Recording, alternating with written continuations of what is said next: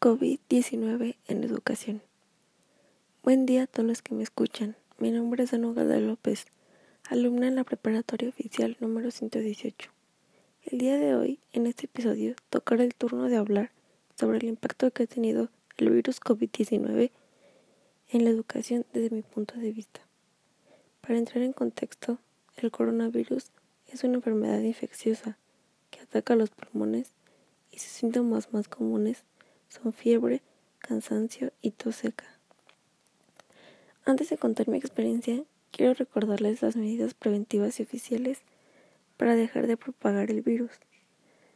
Lavarse las manos frecuentemente con agua y jabón por lo menos 20 segundos, especialmente después de haber estado en un lugar público, toser o estornudar. Evitar el contacto directo con las personas, cubrirse la nariz y boca con una tela al estar rodeados de personas. Limpiar y desinfectar las áreas que se tocan con frecuencia.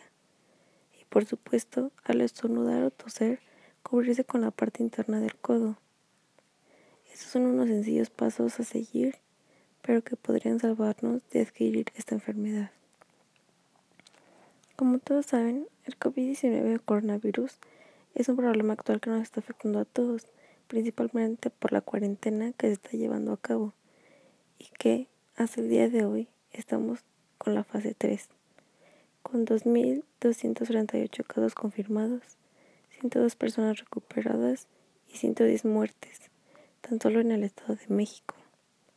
Ahora que si hablamos solamente de México en general, hay 13.842 casos, 2.627 personas recuperadas y 1.035 muertes. Si bien no hay clases presenciales como lo eran antes de ese severo problema, seguimos teniendo trabajos, tareas y algunos videos que mandan los maestros como apoyo para seguir con nuestros estudios. Aquí entran unas preguntas importantes. ¿Me gustan? ¿Las prefiero? Personalmente sí, me gustan y prefiero estas clases. Actualmente estoy en el turno de la tarde. Es mi primer semestre con dicho turno, aunque no me acostumbraba y sentía que el tiempo no me alcanzaba para nada. Ahora estamos estudiando a distancia. Retomé levantarme temprano para hacer mis tareas y por las tardes alguna actividad física.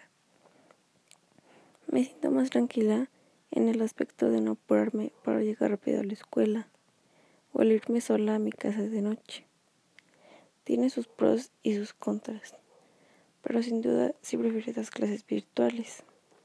Además de que pasamos más tiempo con la familia, tenemos tiempo para nosotros mismos. Cosas tan sencillas como hacernos una mascarilla o arreglarnos el cabello, arreglarnos para nosotros mismos. Solo que eso sí, nada es para siempre y aunque me gusta esta nueva manera de aprender, espero que acabe pronto para que gente deje de morir y la población nos vuelva a sufrir por una pandemia. Sin nada más que agregar, me despido esperando que sus familias y ustedes se encuentren bien de salud y tomen las medidas preventivas que les acabo de recomendar. Solamente si es en caso de salir. Nos vemos en un próximo episodio. Adiós.